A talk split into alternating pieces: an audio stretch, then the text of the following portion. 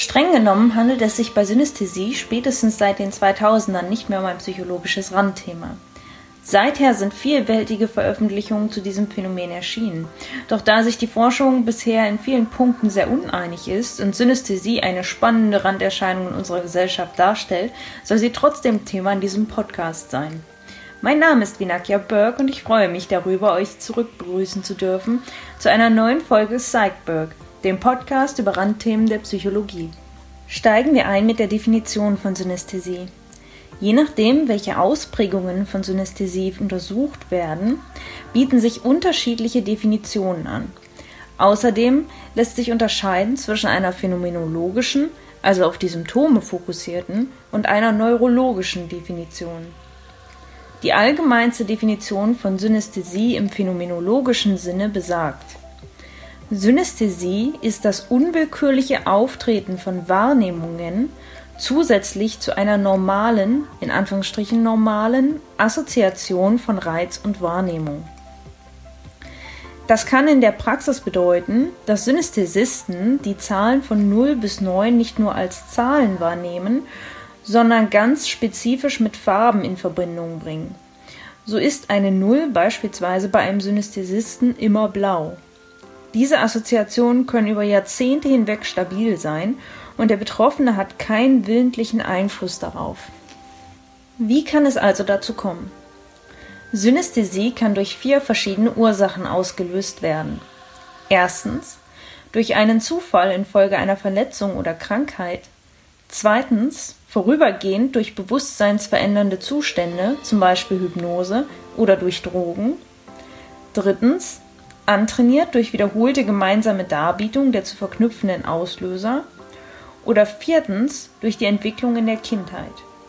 Im Folgenden werde ich insbesondere über die Entwicklung einer Synästhesie in der Kindheit sprechen und diese auch als Entwicklungssynästhesie bezeichnen.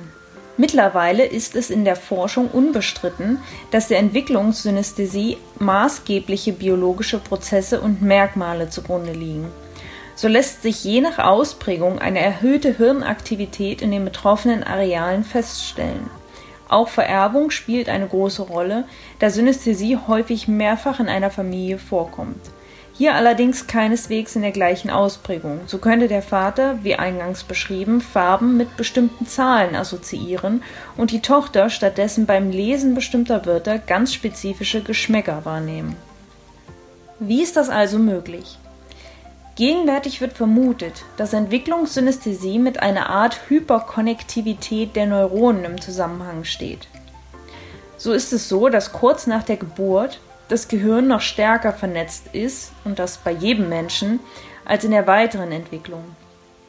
Während des Aufwachsens bilden sich aufgabenspezifische Hirnareale heraus, was eine Vernetzung aller Hirnregionen miteinander nicht mehr notwendig macht aus diesem Grund werden in der ganz normalen Entwicklung solche Vernetzungen ab einem bestimmten Alter getrennt.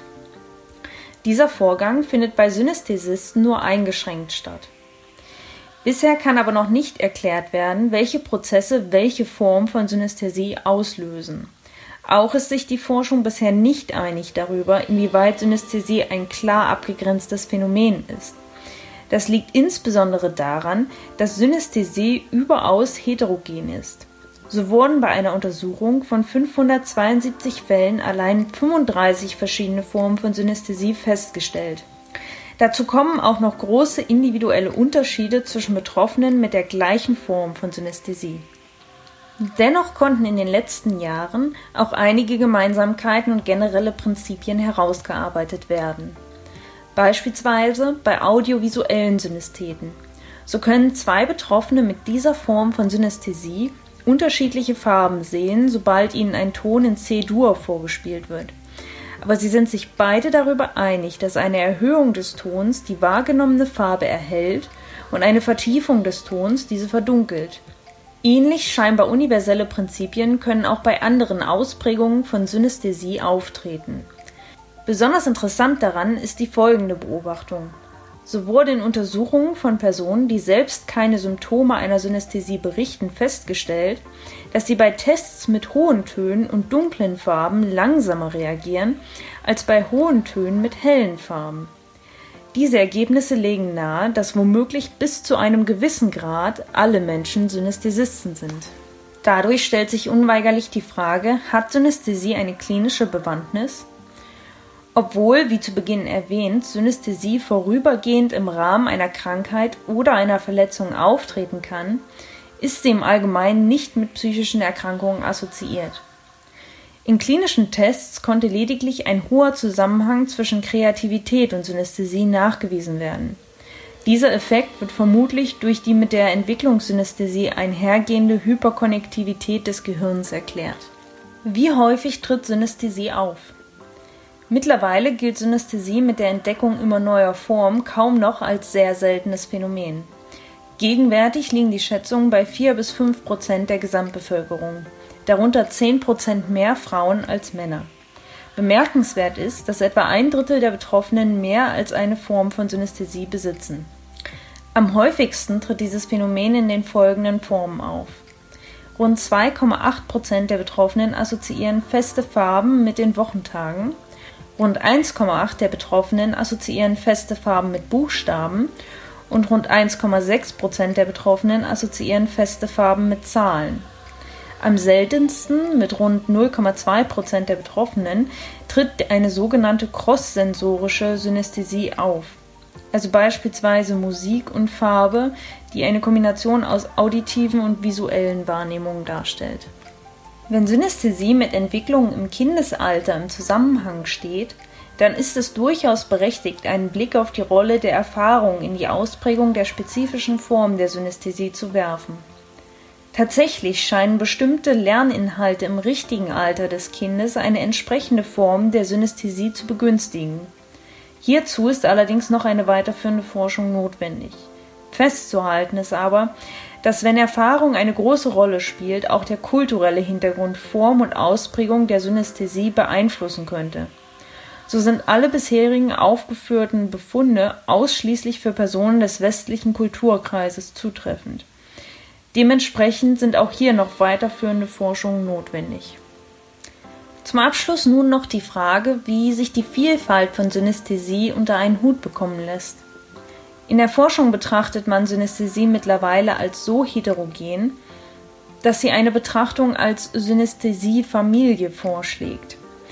So kann eine Ausprägung A mit einer Ausprägung B im Zusammenhang stehen und Ausprägung B mit Ausprägung C, aber es gibt keine Gemeinsamkeit zwischen Ausprägung A und Ausprägung C. Diese Überlegung ist aktuell die einzige Überlegung, die wahrscheinlich erscheint für die Forscher, um das Phänomen der Synästhesie einheitlich zu kategorisieren. Allerdings lässt das große Interesse an diesem Phänomen zeitnah auf weitere Erkenntnisse hoffen und dann in diesem Zusammenhang hoffentlich auch ähm, mit einer besseren Form der Kategorisierung. Damit sind wir auch schon am Ende der zweiten Folge von Psychberg angekommen, dem Podcast über Randthemen der Psychologie. Ich habe euch berichtet, was es mit dem Phänomen der Synästhesie auf sich hat wodurch es ausgelöst werden kann, nach welchen generellen Prinzipien Synästhesie funktioniert, ob es mit psychischen Erkrankungen in Verbindung steht, wie häufig es auftritt und noch einiges mehr. Ich danke euch dafür, dass ihr wieder dabei wart. Sagt mir gern, wie euch die Folge gefallen hat. Mein Name ist Vinakia Berg und ich freue mich darauf, euch in zwei Wochen wieder zu meiner dritten Folge Psychberg, dem Podcast über Randthemen der Psychologie, am 11.12.2019 zum Thema Erfahrungen vergangener Leben. Das solltet ihr nicht verpassen, ist auf jeden Fall ein super spannendes Thema. Ich freue mich also bis dahin, eure Vinakia Birk.